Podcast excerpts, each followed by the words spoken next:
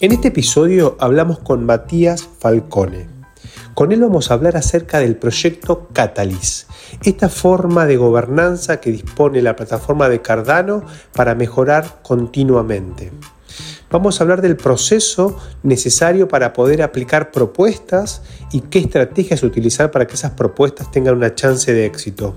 Tanto el proyecto de Maze como el proyecto de la DAO de esta comunidad han presentado propuestas en la ronda número 9 de fondeo. Veremos cómo nos va.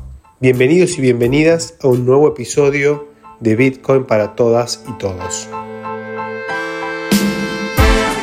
El contenido compartido en este espacio de comunicación es educativo. En ningún caso representa asesoramiento financiero. Desde Bitcoin para Todos promovemos la participación activa de este nuevo espacio de creación de valor y aprendizaje. Buscamos facilitar el acceso a herramientas conceptuales y metodológicas para una toma de decisiones autónoma y responsable. Buenas, buenos días. Buenos, sí, buenos días, ¿no? Buenos días, 9 y 6 de la mañana por acá por Melbourne, Australia. Muy bien, acá en Argentina son las 20 horas, así que para mí es buenas noches, para vos son buenos días. Acá estamos con Matías, Matías Falcón, que es, eh, ya va a ser una, casi una habitué, vas a, te vas a convertir en una habitué de me parece. Ojalá, me, encanta estar acá.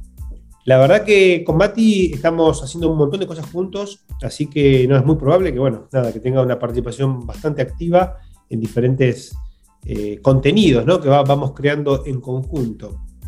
Pero bueno, hoy, Mati, quiero que hablemos de, eh, de, un tema que para la comunidad de Bitcoin para todos es un tema muy importante. Vos sabés que estamos encarando un proyecto de una nueva DAO, que déjame decirte que en relación con el tema que vamos a hablar hoy, esto te lo digo ahora en el aire, he recibido muy buen feedback. Estuve viendo los feedbacks, las reviews del proyecto que presentamos en, en, esta plataforma de la que vamos a hablar hoy, esta plataforma para presentar grants en Cardano. Y tuve muy buen feedback, así que nada, después te voy a molestar para que me des una mano, porque es la primera vez que presento algo yo, así que eh, nada, estoy entusiasmado con el feedback, porque la verdad que me sentí muy, muy, muy contento con, con lo que recibí. Después vos me dirás, digamos, cuán bueno es, pero... No, no, felicitaciones primero a toda la, comunidad, porque entiendo que esto es algo que, que se arma entre todos tenés ahí mi, aplicación para dar una mano. Yo me, sumé, así que eh, lo que lo que necesitan eh, para aportar mi granito de arena, ahí estoy.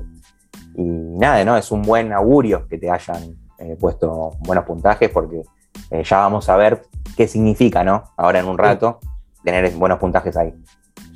Bien, bueno, entonces para la comunidad, a ver, lo que hoy vamos a hablar de los. Vamos a hablar de Cardano y vamos a hablar del proceso que utiliza Cardano para financiar eh, adopción en el fondo. Esto es financiar adopción, adopción eh, del lado no del usuario solamente que hace cosas, sino digamos de los equipos que llevan adelante iniciativas que fomentan la adopción de la plataforma, construyendo herramientas, eh, generando comunidad, generando contenido, desarrollando proyectos. Hay muchos tipos de iniciativas que se llevan adelante en cada una de las blockchains Hoy vamos a hablar en particular del proceso en Cardano. Vamos a ver si metemos todo en un episodio o hacemos dos, porque es mucho contenido. Y la verdad es que prefiero, digamos, eh, hablar los temas despacio y no estar corriendo, ¿viste? Para meter todo en un solo episodio. Vamos a ver cómo nos va. Pero vamos a hablar entonces eh, de, la forma en la que Cardano, eh, a través de grants, un concepto que ya venimos desarrollando hace muy poquito acá en el, en el espacio, fomenta la adopción de su plataforma. Entonces, Mati, déjame preguntarte eh, primero, para vos, repasemos el concepto de grants desde tu perspectiva y, después hablemos un poquito de cómo esos grants eh, están vinculados con la gobernanza del protocolo de Cardano, ¿no? Que esos son, como son dos temitas que van ahí medio cruzados. Contanos un poquito. Perfecto. Bueno, los grants, eh, primero para arrancar, eh, son, es un mecanismo que se utiliza, justamente como bien dijiste vos, y como, o sea, mencionaste en el, en el episodio, el que no escuchó ese episodio, le recomiendo que lo escuche porque yo, de hecho, yo mismo aprendí muchas cosas sobre, sobre los grants. Em, pero básicamente es un mecanismo para financiar proyectos y propuestas dentro de la comunidad y poder hacer crecer el ecosistema orientado a diferentes aspectos de interés del ecosistema o de la comunidad en cuestión. Em, y esto es un, mecanismo necesario y dentro de, las, lo, de, lo, que vimos anteriormente, de lo que son las blockchain 3.0. Las blockchain 3.0 buscan perdurar en el tiempo. Y para perdurar en el tiempo, necesitas tener un esquema donde vos puedas tomar decisiones, un esquema dinámico, donde puedas decir, hoy me interesa hacer esto, mañana me interesa hacer lo otro, pero tener una especie de dinamismo ahí para tomar decisiones y poder eh, avanzar y mantener el protocolo actualizado y, perdurando en el tiempo, como, como mencioné. Ok, lo que vos estás planteando es entonces, a diferencia de Bitcoin o Ethereum, que son dos infraestructuras o dos networks que por la naturaleza propia eh, de, la descentralización que ya hoy tienen y por la propia eh, estructura de protocolo de consenso, tienen formas de, operar donde esta gobernanza es mucho más compleja. Es una gobernanza que eso es lo que las hace también antifrágiles, ¿no? Pero, o sea, Bitcoin, hoy Bitcoin es ingobernable, se podría decir, porque la única forma de gobernarla es por un consenso, es por un consenso político global de difícil eh, de difícil determinación, digamos. Algo que yo siempre planteo es que Bitcoin, cuando llegas al consenso en Bitcoin, la pregunta es, bueno, ¿cómo todos nos damos cuenta que llegamos al consenso cuando ya sabemos que hay consenso?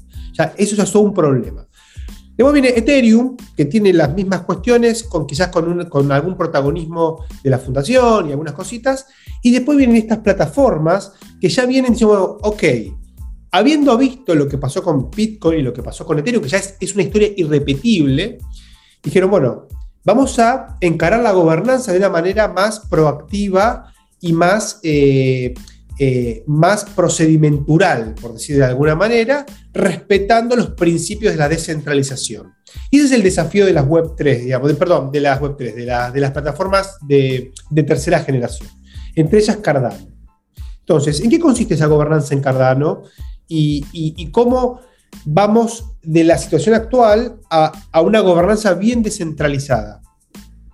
Bien, em, la gobernanza en Cardano consiste justamente en estas rondas de financiación llamadas Project Catalyst, que es lo que vamos a ver en el episodio de hoy, y, básicamente eh, son desafíos hoy en día impuestos por la Fundación Cardano o IOHK, que es la otra compañía detrás de, que maneja la parte científica a nivel protocolo, eh, digamos, dentro de Cardano. Entonces, ellos, digo impuesto, para esta palabra no está tan buena, pero ellos dicen, bueno, estos son todos los desafíos, estos son los problemas que nosotros vemos, las categorías de cosas que nos gustaría eh, darle, en la que nos gustaría darle participación a la comunidad. Entonces, es como un título.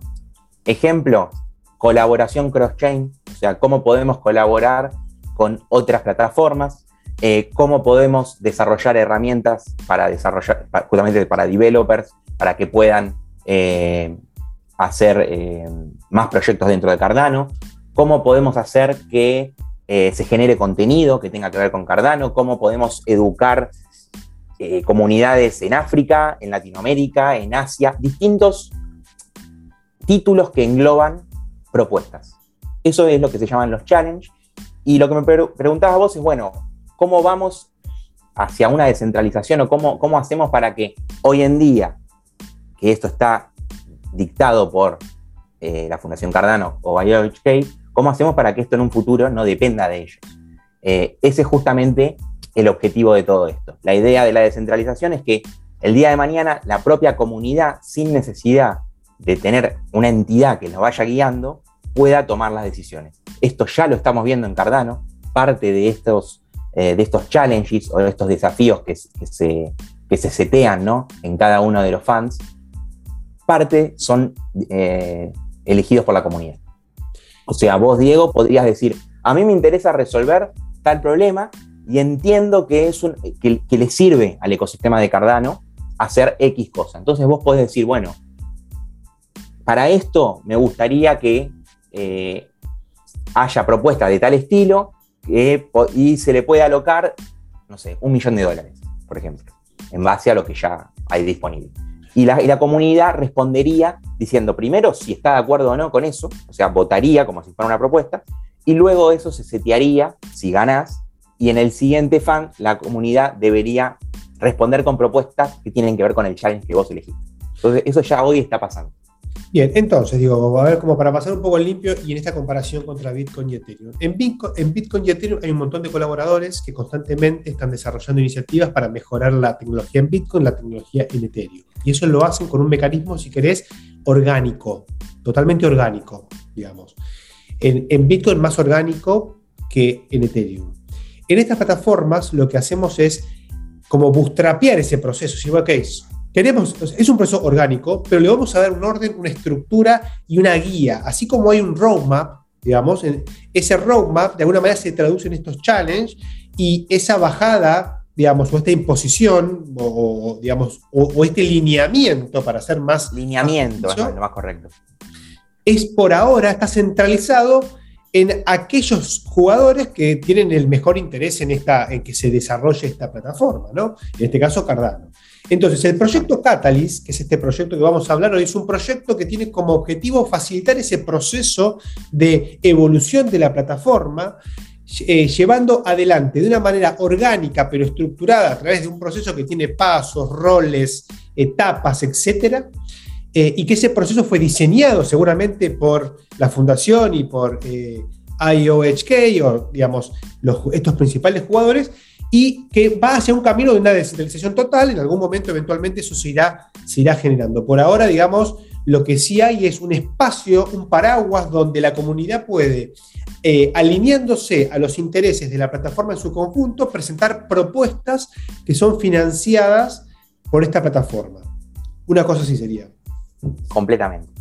Perfecto. Entonces, bueno, ahora vamos a. Entonces, yo ya lo acabo medio de, parafrasear, pero entonces vamos a hablar de Catalyst. ¿Qué es Catalyst en concreto? Catalyst es eh, el, modelo de gobernanza que tiene Cardano para financiar propuestas de su comunidad y hacer crecer su ecosistema. Una definición por ahí de libro, pero eh, con todo lo que ya dijimos, me parece que, eh, queda, queda, bien descrito. ¿Cuánto que está funcionando Catalyst? Hagamos una microhistoria, más o menos. Perfecto. Catalyst está funcionando desde 2020, em, fines de 2020. Bien. Arranca, arranca en lo que se conoce como Fan Zero. Fan Zero es una prueba de 25 colaboradores dentro de IOHK, que lo han hecho como un ejercicio para probarlo, primero con ideas eh, de... Como que se descentralizaron dentro de IOHK, porque me sale IOHK, dentro de esa organización, digamos, descentralizaron este proceso en la, primera ronda de inversión, por llamarlo así. Exacto, hicieron el fan cero entre ellos, fan 1, invitaron a más personas, Friends and Family, como, como decimos, lo abrieron sin dinero, estamos hablando. O sea, se hizo la votación, se hizo todo. Y luego de estos primeros dos fans que, hicieron internos, salió con el primer fan, eh, el fan 2, que fue el primero que repartió fondos reales. Eh, el fan 2, eh, a mí me tocó participar como parte de Liquid. Liquid es un ah, protocolo. un early adopter de todo esto. De, Project Catalyst sí, participé en el primero y fue, fui luego, ya voy a contar, pero fui participando en diferentes roles en, cada fan. Em, y el fan 2, para que se den una idea, había, no quiero mentir porque esto se puede ver, pero 3, 4 challenges, nada más. Eh, y se financiaron 11 propuestas, nada más. O sea, para que vean lo que es hoy, ¿no? Cómo creció. Había cuatro desafíos, cuatro problemáticas a resolver y en total se aprobaron 11 propuestas. De la comunidad, exactamente. Esto fue el FAN 2. Después vino el 3, 4, 5. ¿Con dónde estamos hoy? Hoy estamos en el FAN 9. Ok, o sea, bastante cerca, digo. Tampoco es que pasó una, eternidad, digo. No, pero pasaron varios fans, pasaron varias modificaciones al proceso. Que eso es, está bueno porque es lo que mencionabas vos. O sea, una, cosa es un lineamiento que es para acomodar todo este esfuerzo de alguna manera. Se pensó, ya vimos que en Bitcoin y en Ethereum no, no está pensado. En Bitcoin y en Ethereum ocurre, pero ocurre mucho más forzado, es más complicado mover ese elefante porque no se pensó inicialmente. Acá en Cardano o en, las redes 3.0, como hemos visto Algorand también, o, o Polkadot, como mencionaste vos, esto ya, ya fue pensado. ¿Es este el proceso perfecto? Seguro que no. Seguro que no, pero hay una guía y vamos a ir viendo el dinamismo de cómo esto va avanzando fan a fan porque es iterativo. Entonces, del fan 9 al fan 2 cambió abismalmente, o sea, un montón de modificaciones hubo. Eh, pero el objetivo de fondo sigue siendo el mismo, sigue siendo hacer crecer el ecosistema y financiar propuestas de la comunidad para generar más adopción. Entonces, en términos muy amplios, esto es así. El, proceso, el, proyecto Catalyst trata de coordinar estos esfuerzos comunitarios para orientar los esfuerzos hacia un roadmap, hacia unos lineamientos. Eso lo hace a partir de rondas de, financiamiento, que son estos funds, que eh, más o menos eh, duran tres meses todo el proceso, más o menos, me parece. Entonces, cada trimestre es como que hay una ronda nueva, y así ahora estamos en la 9, el próximo trimestre estaremos en la 10, en la 11, en la 12, y así va evolucionando el proyecto de Cardano, ronda tras ronda. Y la comunidad se puede ir subiendo en diferentes rondas, en diferentes challenges, que ahora vamos a explicar bien qué es, con diferentes propuestas. Exactamente. ¿Qué es el challenge? El challenge es este título que engloba varias propuestas. Eh, es una campaña, para decirlo de alguna manera. Eh, vamos a ver, por ejemplo, ahora en FAN 9 tenemos una campaña que se llama La Gran Migración desde Ethereum. Entonces, el objetivo de esa campaña es agarrar proyectos que están en Ethereum y facilitarles el onboarding a Cardano. Entonces, si vos tenés una idea que pueda hacer eso, o conoces algún proyecto que está dentro de Ethereum y te gustaría darle una mano para que venga Cardano y se te ocurre cómo poder hacerlo, podés poner una propuesta ahí. Otro eh, ejemplo es el de las DAOs, como, como Bitcoin para Todos eh, está participando. Em, ¿Cómo podemos hacer, incentivar a la comunidad o cómo podemos hacer para generar herramientas o DAOs dentro de Cardano? Eh, otro muy conocido es el de DApps, productos e integraciones. O sea, ese es general, creo que estuvo en todos los fans, menos en el 8 me parece. Eh, y bueno, ya el nombre lo dice, cómo podemos generar aplicaciones descentralizadas, integraciones con otros protocolos y productos que, le den valor a, Cardano. Pero básicamente son, em, son, yo diría, campañas eh, que, engloban un esfuerzo orientado a una determinada problemática. Y cada campaña de estas al iniciar estos procesos, digamos, de fondeos, lo primero que se conoce son cuáles son las campañas, que deben tener una explicación de cuáles son los criterios para que las propuestas que se aplican a esas campañas tengan sentido, y hay un presupuesto total por campaña. Exactamente. Por campaña hay un presupuesto. Como bien decís, hay métricas, hay explicaciones de, qué propuestas se esperan, porque esto eh, ha pasado eh, pasa y va a seguir pasando, de que uno pone una propuesta, se puede equivocar eh, porque entendió mal, entonces esa propuesta luego ya vamos a ver que, se evalúa y te pueden decir, mira, no es el challenge correcto, entonces eso te baja el, score de tu propuesta. Entonces, están estos challenges que son propuestos por, eh, por esta plataforma, por Catalyst. Entonces, yo como interesado en, en, desarrollar, en presentar una propuesta, analizo los diferentes challenges, a ver, acá puede pasar que yo ya tengo un proyecto, una idea, algo, y digo, bueno, a ver esto con qué challenge calza.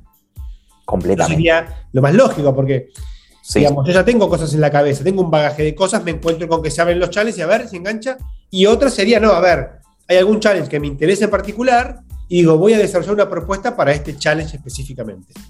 Exactamente, es así. ¿Y qué consiste eh, Ah, perdón, dale, dale. Bien. No, no, que también otra que puede pasar es que un challenge que veas te dispara una idea a vos. Esa es otra. Está bien. No la tenía. Inspire. Decía, ah, no pensé en esto. Qué bueno. Y ahí se te ocurre una idea.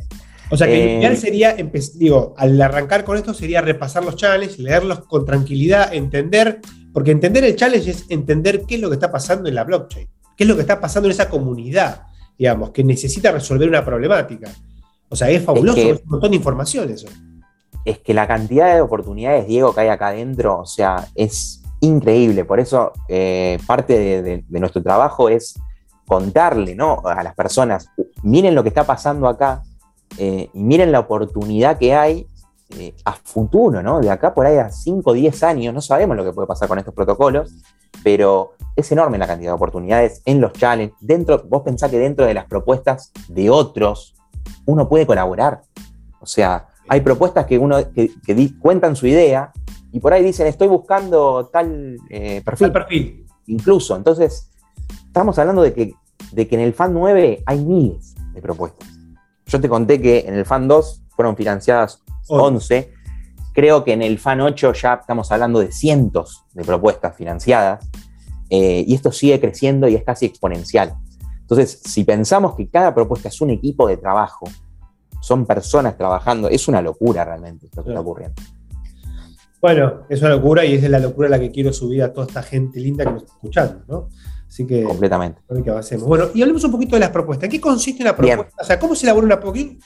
Lo primero que pasa acá es que la gente escucha esto y dice, como que se. Sí, es la panacea. Parece, viste, uh, la panacea, me quiero subir. Eh, y bueno, Ah, tiene su trabajo, tiene su, no es tan sencillo tampoco. Por eso ahora vamos a explicar la propuesta. A ver, contanos cómo se presenta la propuesta, qué significa la propuesta. Bien, eh, las propuestas tienen un template, como un, template es un marco, o sea, eh, diferentes títulos y cosas que uno tiene que responder para que su propuesta sea válida. El título de la propuesta, la descripción del problema que intenta resolver, cómo lo va a resolver. Y esto eh, también tiene una cantidad de caracteres que uno puede poner. No podés explicar el problema en tres páginas, tenés que poner como si fuera un tweet, 140 caracteres, ponele.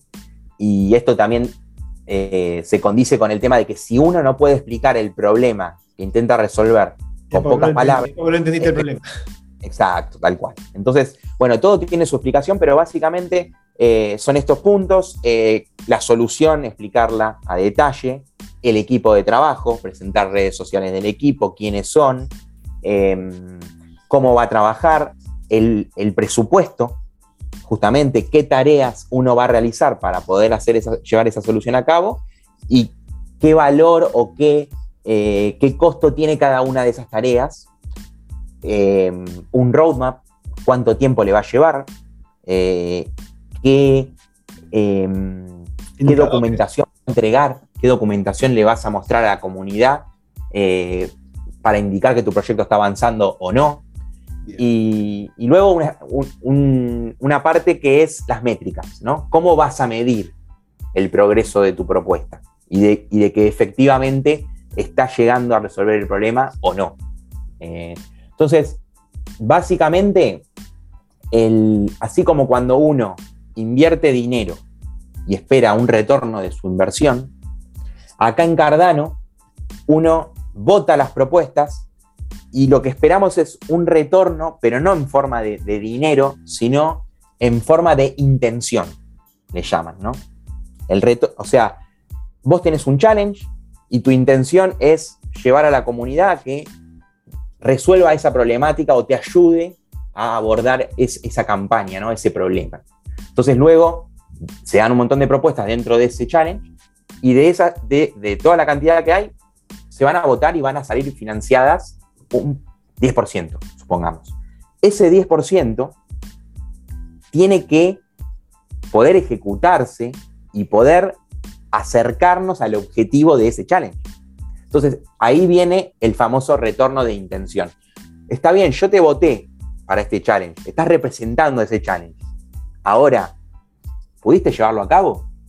Bien. Entonces, entonces, mi voto tiene un retorno de intención, que es el nombre que le, pusieron acá en, Cardano.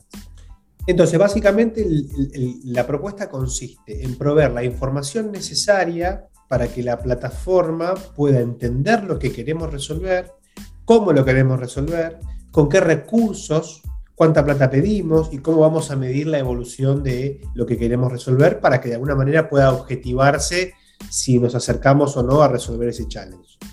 100%.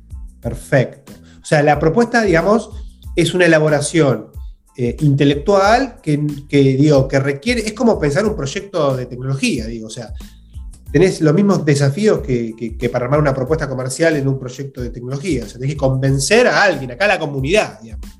Tenés que convencer a la comunidad, por eso es importante lo que vos decías, de leer qué está pasando, eh, tratar de meterse. A veces pasa que uno ingresa, es nuevo y por ahí comete errores que ya se cometieron en otro fan y que ya sabemos que eh, eso no, te va a traer éxito. Entonces es un aprendizaje también. Y a veces uno, eh, uno se pregunta, y bueno, ¿y dónde, cómo hago para saber si yo estoy ingresando en fan nuevo o en fan 10? ¿Dónde tengo la experiencia del resto de las personas que ya participaron y, sus aprendizajes? Y a veces eso no está tan claro, la verdad. Eh, eso es por ahí lo, es el trabajo que, intentamos hacer las personas que ya participamos, de, contarles, ¿no? Eh, miren, esto, un ejemplo es pedir mucho dinero. O sea, yo eso lo... ¿Y qué es mucho dinero? Y un gran porcentaje por ahí de lo que reparte el challenge. Si el challenge reparte 200 mil dólares y yo en una propuesta pido 100 mil, por más que la propuesta esté bien, ahí, o sea, por eso digo, son aprendizajes y acá no nos olvidemos que esto son decisiones e interacciones del ser humano. Entonces, a veces no es lo que ocurre, pero no quiere decir que tengamos la, razón, pero se dio así el dinamismo. ¿Y por qué pasa eso? Porque uno en un challenge, o la comunidad de Cardano en un challenge, no espera fandear pocas propuestas. Prefieren fandear muchas y ver qué pasa, a, dar, a poner todo en una y que luego esa falle. Está bien, es como un comportamiento de un VC, de un, de un, Venture Capital. O sea. Bueno, personalmente yo no tengo tanta experiencia con eso. Entonces, yo viendo la experiencia de lo que pasó en Catalyst, por ahí yo no, lo asociaba a eso, pero bueno, por ahí vos que, sí eh, conoces ese mundo, te parece más eh, eh, como que es un, comportamiento esperado, ¿no? Totalmente. Completamente. Y es que estos proyectos tienen mucho riesgo, porque la, tasa de éxito en realidad es relativamente baja, me imagino. No, Exacto. no, lo conozco porque no tengo el TS traqueo, pero definitivamente, digamos, eh, te conviene distribuir el capital en varias manos y si hay algún caballo ganador, después se puede fondear otra vez de última. Es que ahí, ahí viene eh, estos, los aprendizajes y, y cómo el dinamismo que se está dando, ¿no? Entonces yo recomendaría por ahí eh, acotar el proyecto, tratar de entregar un mínimo producto viable, eh, pedir pocos fondos en relación a lo que por ahí uno, si uno está pensando en pedir 50 eh, mil dólares para hacer algo y lo tiene justificado de nuevo, sí, tengo justificado, es eso lo que necesito, y quizás conviene acotar el alcance y pedir menos para poder por lo menos primero estar y que también la, eh, comunidad te vaya conociendo. exacto. Y, por ahí a veces es mejor relegar dinero, pero ganar en exposición, ganar en estar, ganar en que te puede aparecer alguien, che, leí tu propuesta, me parece espectacular, me quiero sumar a tu equipo.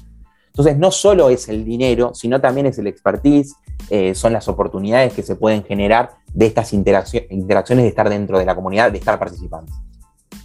Sí, es como, digamos, ahora que yo ya lo estoy eh, metiendo y viendo, analizando, es como un juego, es como un ajedrez, ¿no? También, porque yo estuve viendo algunos fondeos y veo que quizás empiezan a quedar afuera un montón de proyectos que están muy bien rankeados y alguno que estaba por allá abajo que pide dos chirolas, entra y vos decís, entró, metió una puntita ahí, digamos, es como, es un ejercicio medio estratégico, ¿no? Que no lo vamos a abordar eso en esta conversación, pero bueno, lo menciono para que quede digamos, eh, por lo menos lo que vi yo, digamos.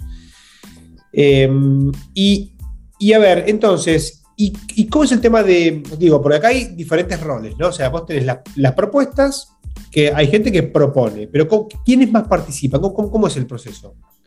Bien, los roles, eh, como mencionaste, está el que propone, eh, luego están los que participan dentro del equipo, porque vamos a, ser sinceros, esos son parte también de, Project Catalyst. Si participás dentro de un equipo y tenés un líder que, es el que está dando la cara y el que da la idea, pero vos eh, sos parte de ese equipo para llevar la propuesta a cabo, también estás participando. Eh, luego tenemos eh, los asesores de la comunidad, que tienen un rol importantísimo en todo esto. tenemos dos tipos de asesores. Los asesores de la comunidad eh, lisa y llanamente, son los que, o sea, están analizando las propuestas en base a ciertos criterios o lineamientos que Project Catalyst tiene para poder eh, accesar esas propuestas. Em, puede ser cualquiera, sea, uno puede anotarse y decir, yo quiero participar como asesor de la comunidad en el FAN 10, por ejemplo, y lo, que, lo único que tiene que hacer es leer propuestas y responder tres preguntas. Eh, si querés, esas preguntas las vemos ahora en un rato, así te sigo mencionando los otros roles que hay. Eh, el siguiente rol es asesores de la comunidad veteranos, como le llaman, que son asesores de la comunidad que ya vienen participando en fans anteriores y, cuentan con más experiencia. Hay algunos que están desde el principio, desde fan 2, y fueron asesores en todos los siguientes fans.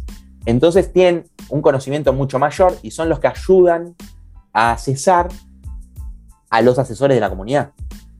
O sea, porque un asesor de la comunidad que es nuevo puede cometer errores en estos lineamientos que ahora vamos a explicar. Entonces puede pasar que su, eh, su evaluación no sea de una calidad alta. Entonces ahí aparece el rol de los asesores veteranos. Y luego tenemos los votantes, que también tienen un rol importantísimo, que son las personas que eligen qué propuestas eh, están cumpliendo con eh, los valores eh, o, lo que propone cada challenge, ¿no? para, para votar. ¿Cómo, Diego? Perdóname. ¿Son, los tres, son, tres roles o, hay más? ¿O cuatro? cuatro roles. los que votan, asesores de la comunidad, asesores veteranos, los proposers y bueno, participantes de un equipo, cinco roles. no hay más. Entonces vos tenés, digo, un rol es el que presenta el proposal, el que, el que, el, que lidera la propuesta. Eres el que, elabora, el que elabora la propuesta con su equipo, que son los colaboradores de, digamos, de esa propuesta. Después están los asesores que elaboran para el proyecto Catalyst de alguna manera, digamos, curando o más que nada señalizando digamos, qué propuestas parecen ser más prometedoras. Esa señalización es curada por los veteranos que ayudan en todo este proceso. Y después están los que efectivamente votan las propuestas, que son los votantes. Entonces, para entender cómo funcionan estos tres roles, quizás podemos hablar un poquito de cómo son las fases de, todo este proceso y, cómo juega cada rol en cada fase, ¿no? Perfecto. Em, bueno, hay una primera fase que es anterior a que se abra el, eh, que, que se abra la plataforma para poder ingresar las propuestas, que es como una fase de calentamiento donde uno comparte sus ideas de qué te gustaría ver en, esta ronda. Básicamente, eh, si no participas ahí no pasa nada, es como una ronda opcional. Luego comienza la primera eh, semana, son dos semanas, para poder poner tu propuesta. Se abre, eh, la, se abre la cancha para que uno pueda presentar su idea. Luego tenemos una etapa de refinamiento, que es donde la comunidad ingresa, lee las propuestas y puede comentar. Che, esta propuesta me parece que está incompleta tal cosa, o pensaste tal otra cosa, o estás buscando gente, o lo que se te ocurra en base a la propuesta, sin eh, criterio de evaluación. No es una evaluación esto, no, es simplemente comentar, dar feedback. Entonces luego hay otra semana eh, donde uno recolecta, el proposer, ¿no? el agente que propone, recolecta ese feedback y puede modificar su propuesta. Todavía la propuesta está eh, abierta. abierta para que uno la pueda modificar completamente. luego viene la etapa de finalización, o sea, se cierra, se congela esto y ahí ya está. O sea, queda la propuesta, eh, esa es la, versión final, ¿no? De la propuesta que se va a tomar para las siguientes etapas, que son la de evaluación, como dijimos, vienen ahí los eh, asesores de la comunidad, rasos, y se empiezan a analizar eh, su, todo el trabajo que tienen de forma aleatoria. Uno no es que le dicen, che, tenés que hacer eh, cinco propuestas de tal challenge y dos de tal otro. No, uno ingresa, lee las que, las que quiere. Hay gente que hace tres, cuatro, cinco, hay gente que hace cientos. Eh, esto está incentivado. Incentivado se, paga en nada. Eh, si haces dos, tres propuestas, es muy probable que no te paguen nada. Si haces cientos, es probable que te paguen, pero tampoco es algo que es seguro que te paguen. Es como que está ahí el incentivo, eh, uno, o sea, las primeras veces quizás uno lo hace por amor al arte, entre comillas, y luego si uno participa en varios fans, le van a pagar y además tiene la posibilidad de ser un, asesor veterano, que son, es la siguiente fase. La siguiente fase es, bien, los asesores evaluaron todas estas propuestas, ahora nosotros venimos a curar el trabajo que hicieron ellos. Esa es la fase en la que estamos actualmente en el Fan 9. Ok. Eh, en el medio hay un pequeño tweak que es, ¿qué pasa si un asesor hace su evaluación de forma eh, errónea o tiene mala intención, me quiere tirar el proyecto abajo, porque esto puede ocurrir? ¿Qué pasa con eso? No? Entonces hay unos días donde las personas que proponen reciben el feedback de los asesores y uno puede flaguear, o sea, marcar cuáles son los comentarios que uno cree que o no entendieron la propuesta, o se equivocaron, o no se condice lo que dijeron con el puntaje que te pusieron, o te están tirando a matar porque, no sé, no les cae bien. Entonces, uno puede eh, explicar estas situaciones y e intentar eliminar esos comentarios. Es como eliminar eh, las señalizaciones negativas hacia tu proyecto que no están bien fundamentadas. Completamente, exacto. Porque uno puede recibir. Ahora, ¿no? Ahora estamos en esa etapa, ¿puede ser? Ahora estamos en esa etapa, exactamente, hasta el miércoles. Eh, una vez que termine eso, eso o sea, los, los veteranos que reciben, por un lado, las evaluaciones de los asesores y por otro lado, el feedback de los, de los que propusieron, que están diciendo, che, esto sacámelo porque no, no está tan bien o no está fundamentado. Hacen de intermediarios en eso. Dicen, bueno, resuelven ellos cuáles valen y cuáles no, además aportan los de ellos.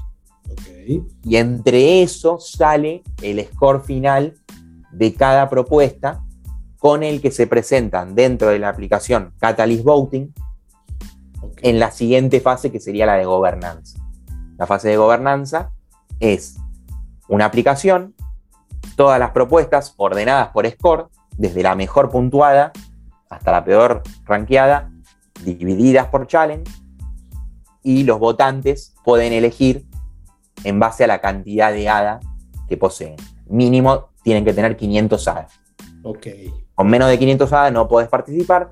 Con 500 ADA y habiéndote registrado, este es un proceso que eh, hay que realizar, un proceso previo que eh, tenemos eh, un video de Martín Itza, un operador de Stakepool en español que lo explica, que si querés lo podemos compartir. Sí, subimos eh, episodios. excelente. Em, eh, con eso uno puede participar y votar cuántas propuestas quiere. O sea, cada vez que uno vota, le está dando todo su poder de ADA. Es decir, si yo tengo 500 ADA y elijo la propuesta de, de, la DAO de Bitcoin para todos, le aporto más 500 ADA a esa propuesta. Si no me gusta otra propuesta, puedo votar negativo y le resto 500 ADA.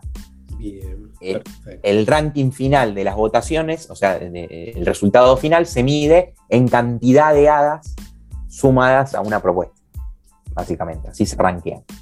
¿Y después de esa fase de votación, qué sigue? Después de esa fase de, votación, se conocen los resultados y entramos ya en lo que se conoce como la auditoría.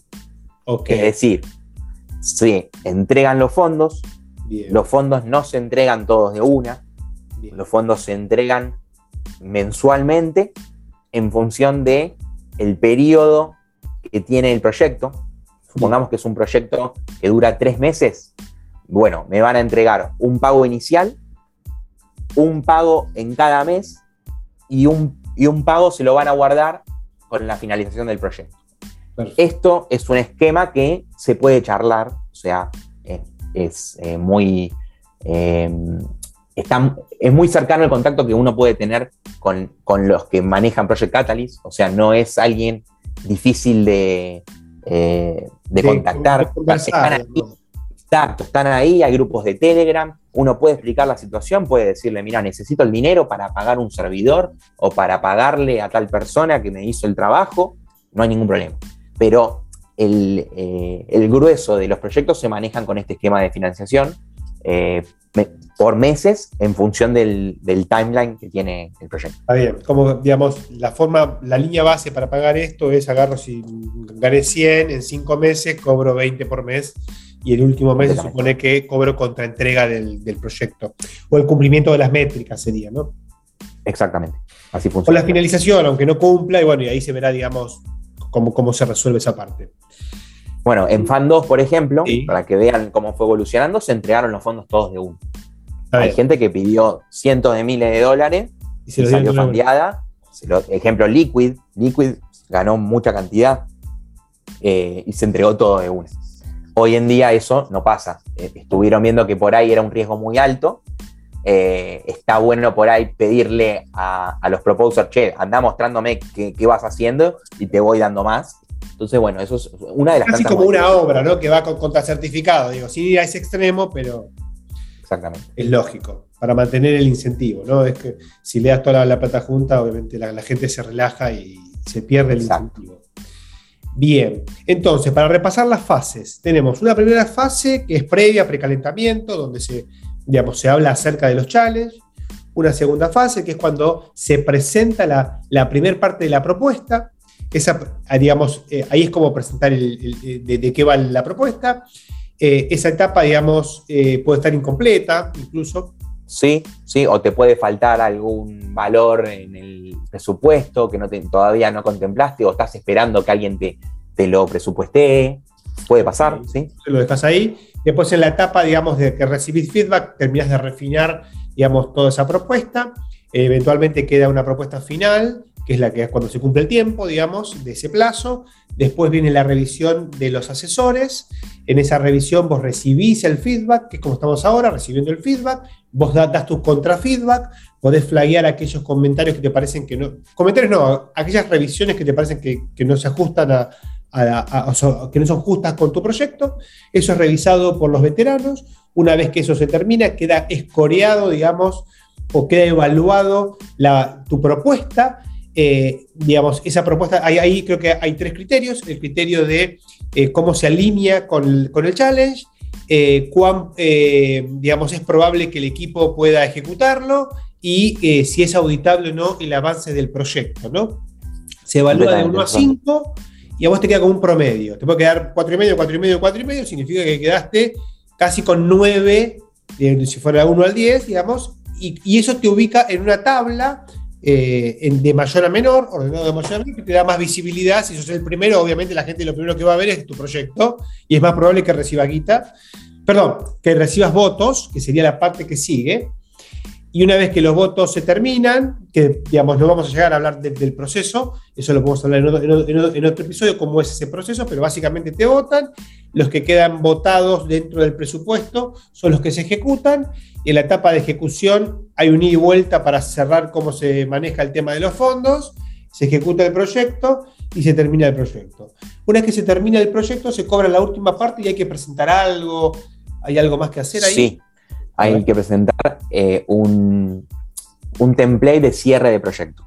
Básicamente te preguntan cuánto duró tu proyecto, qué aprendizajes tuviste, con qué cosas, desafíos te encontraste, cómo lo resolviste y un video mostrando lo que se hizo. Puede ser un video mostrando eh, algún producto web o algo que uno realizó o una presentación contando lo que hiciste. Una presentación contando lo que hiciste, tal cual, porque no todo es técnico y esto es muy importante que lo mencionemos. No todos los proyectos son técnicos. No todos los proyectos eh, tienen que utilizar la blockchain de Cardano. Porque hay proyectos de eh, canales de YouTube. Hay proyectos de documentales para realizar un documental que hable de Cardano. Eh, Ocurre, puede haber un evento, puede, puedo pedir financiar un libro quiero escribir un libro sobre, Cardano. No importa si está el challenge y si se amolda a ese challenge en tu propuesta, podés ingresar la propuesta ahí. No tenés por qué ser un programador o un analista de sistema o un ingeniero. Bueno, de hecho, el proyecto que presentamos de la DAO no tiene de casi cero programación. O sea, lo único que hay de programación es armar la, página web y algunas condiciones más, pero todo el resto es todo. Exacto. Ahí tenemos un ejemplo claro. Bien, bueno, a ver, Mati, vamos a ir redondeando porque eh, hay más, mucho más para hablar, pero era obvio que esto no iba a entrar todo en un episodio. Contamos un montón de cosas. Eh, va a ser abrumador este episodio. Yo sugiero que lo escuchen dos veces, porque la primera Sí, vez sí, con el eh, 10%. Eh, Son muchas cosas. la- son, son muchas cosas y después está aprender a usar la, la interfaz web ¿no? de todo esto, porque todo esto tiene una página Claro. web donde hay que entrar, hay, que- hay que tener un usuario. Cardano.ideaescale.com. Bueno, eso igual lo vamos a dejar en el link. Perfecto. Y todos los tutoriales que tengan disponibles de esto, pasámelos, así yo subo todos los links eh, y podemos eh, darle más herramientas a la gente para que, bueno, esto que conversamos se pueda ver un poco más eh, tangible, ¿no? Pero bueno, nada, yo estoy súper entusiasmado con esto, vamos a ver cómo nos va. Estamos con varios proyectos, bueno, el proyecto de Maze eh, y, el, proyecto de la DAO, y hay un proyecto más de, de- de un- de unos cursos de DAOs. Eh, vamos a ver cómo nos va con todo esto, veremos si podemos ganar. Y bueno, Mati, gracias por el tiempo. Eh, la seguimos la próxima. Vamos a ver si es el próximo episodio o dejamos un episodio en el medio, eso después lo vemos.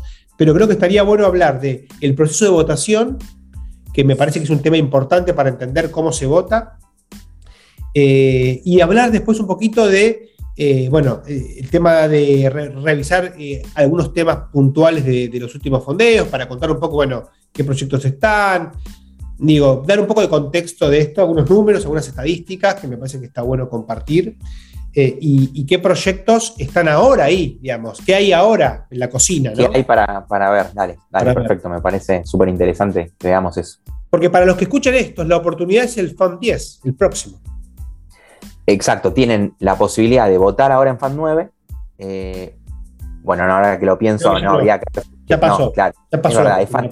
Es Fan 10 para, para cualquiera de Para los Fan roles. Para cualquier otro. Fan 10, tal cual. Así que bueno, ahí estaremos. Bueno, Mati, muchas, muchas gracias. No, gracias a, a vos por, por la invitación y cuando quieras hacemos el otro episodio. Dale. Si te gusta el contenido, podés seguirnos en Spotify y calificar el podcast. También podés compartir tus episodios favoritos en las redes. Seguinos en Instagram como bitcoin-para-todos- Además podés encontrar los links de Twitter y del grupo de Telegram en la descripción de este episodio. Nos vemos en el próximo.